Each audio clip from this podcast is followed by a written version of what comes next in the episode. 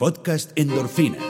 Descubriendo el mundo legal y gerencial del deporte profesional con Arturo Marcano. Y bienvenidos a un nuevo episodio de Endorfinas. El tema del día de hoy es si MLB, ¿cuándo regresa MLB? ¿Cuándo regresan los? ¿Cuándo inicia sus actividades MLB? Ese plan de, de, de iniciar eh, los juegos, la temporada en un escenario sin fanáticos en los estadios es realmente posible? ¿Qué, tipo de inconveniente tiene realizar ese tipo de, torneos en estas circunstancias que estamos viviendo con el coronavirus? Antes, antes de contestar o antes de dar mi opinión al respecto, vamos a decir que Donald Trump tuvo una llamada con las principales ligas deportivas en los Estados Unidos donde les dijo entre muchos comentarios políticos y diciendo, bueno, espero que regresen lo más pronto posible. Les recordó que por instrucciones del, de los expertos en el área de la salud, es improbable que se puedan tener fan en los estadios por lo menos hasta agosto o septiembre. Ahora, eso no descarta cualquier otro tipo de planes, pero hasta agosto o septiembre el escenario de tener fans en los estadios parece que está descartado o está descartado. Y eso es en los Estados Unidos. En Canadá exactamente igual o peor porque las restricciones de, todo este tipo de, eventos eh, públicos eh, también son, son quizás hasta peores que las que hay ahora en Estados Unidos, en donde hay estados que todavía no, han puesto muchas restricciones al respecto. Entonces, se descarta, si se quiere, de una vez, que MLB tenga una temporada normal y corriente con fanáticos en el estadio. Lo, único que abre esa, esa llamada de Donald Trump con ese recordatorio, es el plan B. ¿no? Y el plan B es jugar sin fan en los estadios. Y eso está ya incluso negociado con el sindicato.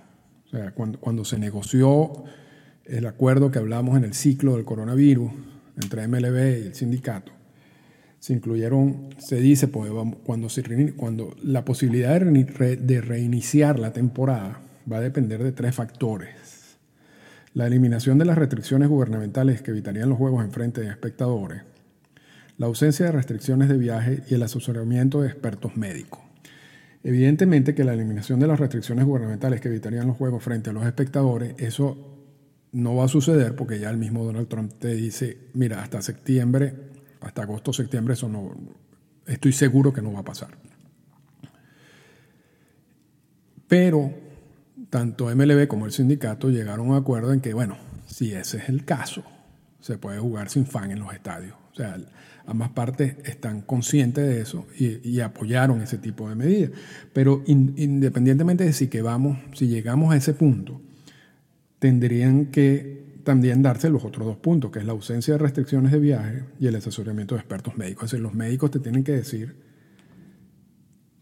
que eso sea que no, nadie está agarrando, nadie está arriesgando su vida, si se quiere, en esa circunstancia.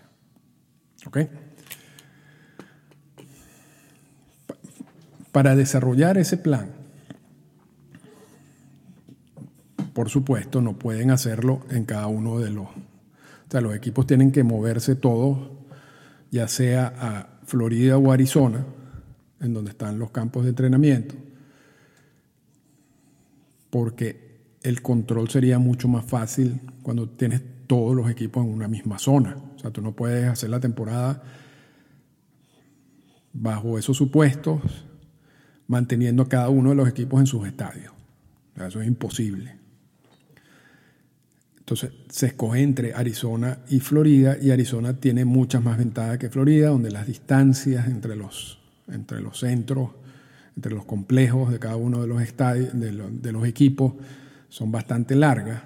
En Arizona, en términos generales, todo está cerca, aun cuando hay hay instalaciones que pueden estar a una hora de, de otra. Pero si lo comparamos con Florida, es mucho mejor Arizona. El punto adicional a todo ese plan es que el béisbol, a diferencia de la NBA o la NHL, mueve una, cantidad de gente grande. O sea, no solamente los rosters, pero tú a los rosters le tienes que agregar coaches, trainers, las personas que te van a lavar, la cocina, transporte, seguridad, medios de comunicación. Entonces, todo eso, y son 30 equipos, estamos hablando de un número considerable de personas que tienen que estar, o sea, si este plan se da básicamente en una cuarentena entre ellos, sin que gente externa pueda eh, participar dentro de ese experimento, si se quiere. Y tenerlo así por, por lo que dure la temporada, que eso es otro punto que tampoco nadie sabe. Y lo más seguro o lo que se ha comentado con, cierta frecuencia es que lo mínimo que se podría jugar serían 81 juegos, que sería la mitad de la temporada. Lo otro es que tú no puedes hacer ese experimento de estar en Arizona y esperar que de repente en septiembre se puedan puedas aceptar eh, fanáticos en los estadios, después mover a cada uno de los equipos a sus respectivos estadios. Yo creo que me, parece, no, sé, eso, yo creo que eso, es un escenario que, bueno, posiblemente esté también en mesa, pero me parece lo más lógico que si van a empezar con, ese experimento en Arizona, que lo terminen en Arizona. que la temporada empiece en Arizona y se culmine en Arizona. Porque realmente, ¿qué importa si los estadios tienen poca capacidad? Y la mayoría de estos estadios de sprint training no tienen una capacidad muy grande. Pero ¿qué importa si no vas a tener fanáticos allí?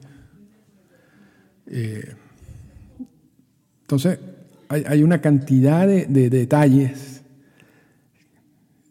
que son bien difíciles de controlar, aun cuando todos queremos que exista algo de temporada. Y tenemos el ejemplo de Japón. En Japón se había controlado lo que era la primera ola de la epidemia o de la pandemia. La NPB, la liga japonesa, acordó postergar el inicio de la temporada, pero le dio luz verde a la pretemporada sin fanáticos en los estadios y con una cantidad de controles.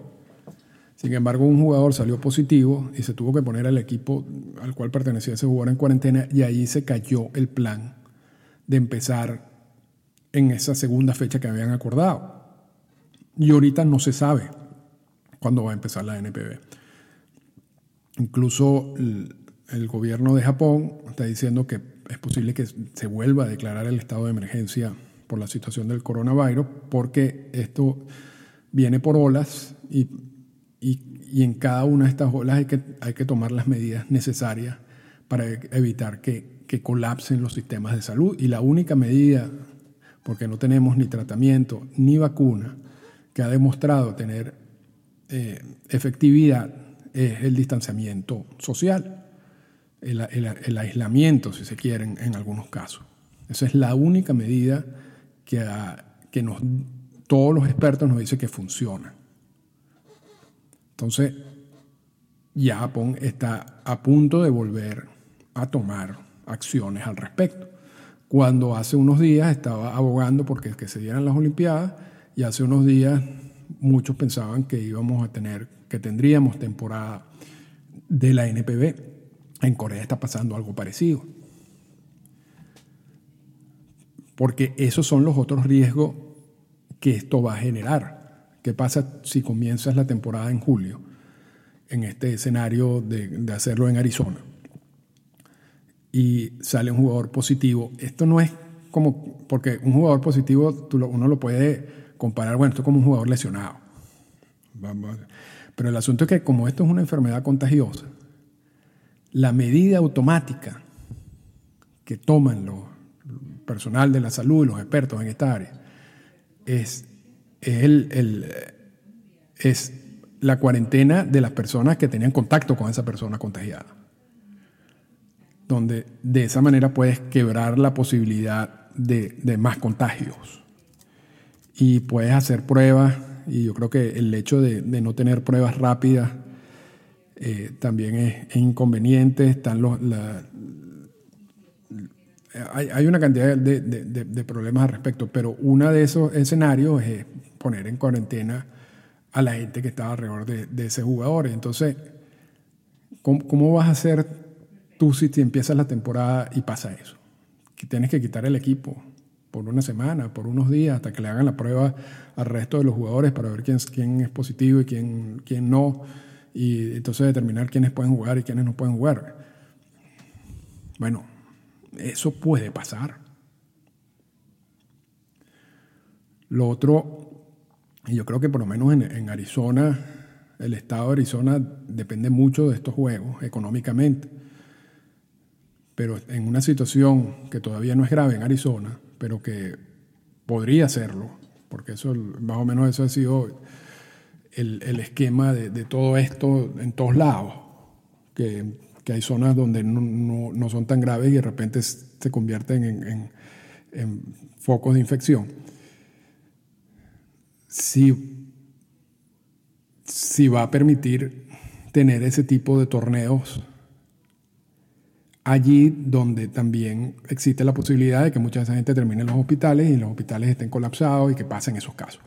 Entonces, yo, creo que no es, no es tan sencillo como decir, sí se puede jugar sin fanáticos y vamos a eliminar el, el incentivo económico.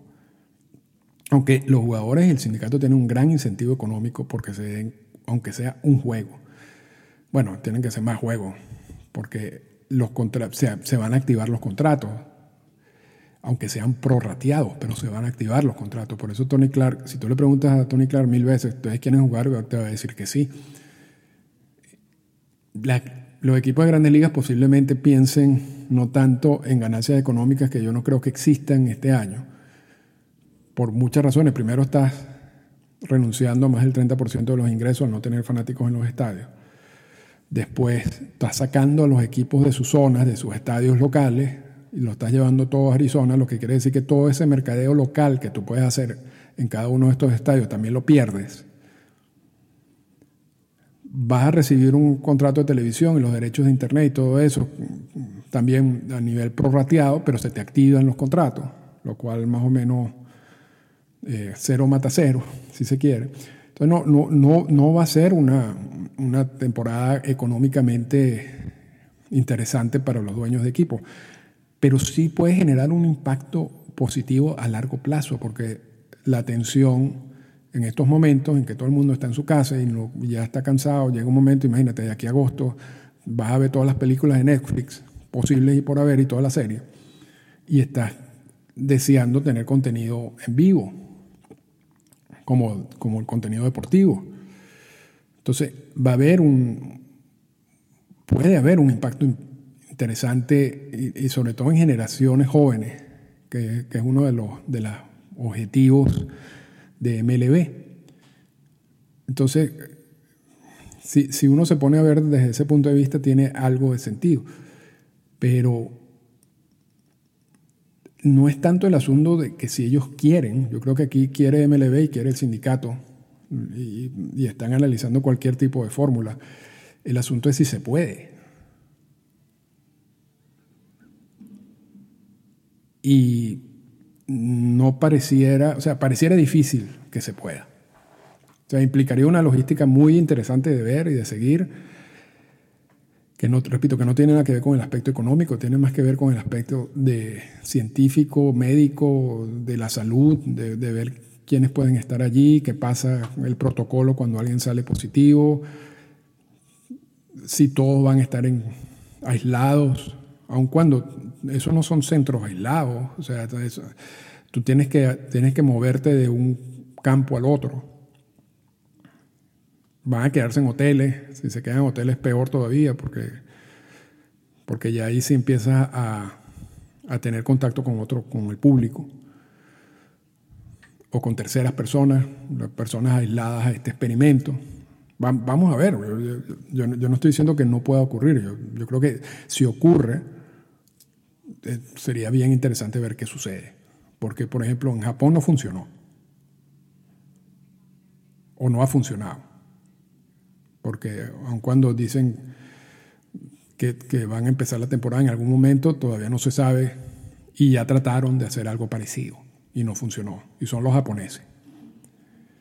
En Corea también.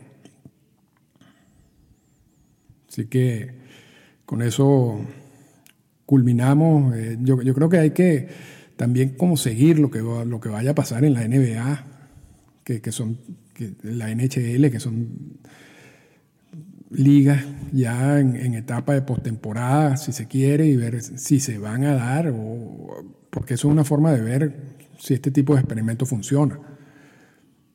Es, preocupante que la NFL esté pensando en postergar el inicio de la temporada o están evaluando calendarios distintos al original, porque la NFL comienza ya en septiembre. Y eso también es otro indicativo. Entonces, son, son bastantes factores no es tan fácil como, sí, vamos a jugar sin público y esa es la mejor manera. Ojalá fuera, fuera tan fácil. Pero no estoy diciendo que no sea posible. Yo creo que quizás con, con el asesoramiento de mucha gente en el área, en esa área médica y todos los protocolos y todas las medidas de, de seguridad, quizás se pueda dar pero, pero bueno, si se da, vamos a ver y vamos a, vamos a analizar qué es lo que,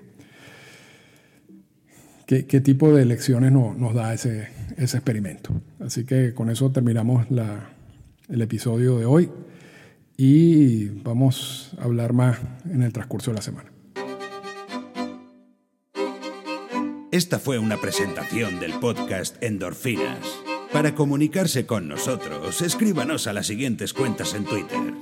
Arroba Arturo Marcano y arroba Endorfinas Radio.